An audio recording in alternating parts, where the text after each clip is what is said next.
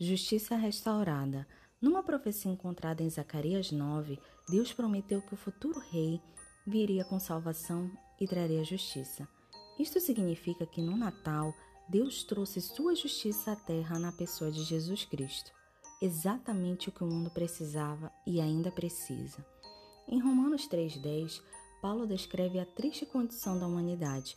Não há uma só pessoa que faça o que é certo. Estamos todos na mesma situação. Nascemos com uma natureza pecaminosa e somos incapazes de nos tornar justos. Mas em Romanos 1,17, Paulo diz: O justo viverá pela fé. O cristianismo não é sobre merecer a justificação, é sobre receber a justificação dada por Jesus pela fé. Não é sobre quem somos, é sobre quem Ele é. Depois que Jesus nasceu, ele continuou vivendo em justiça por toda a vida. Ele era perfeito, permanecendo perto de Deus e seguindo o plano do Pai sem hesitar. Na cruz, ele fez uma transferência. 2 Coríntios 5,21 diz: Deus colocou sobre Cristo a culpa dos nossos pecados, para que nós, em união com Ele, vivamos de acordo com a vontade de Deus. Quando Jesus morreu por nós, Ele tomou toda a nossa iniquidade até a morte, nos dando justificação e intimidade com Deus.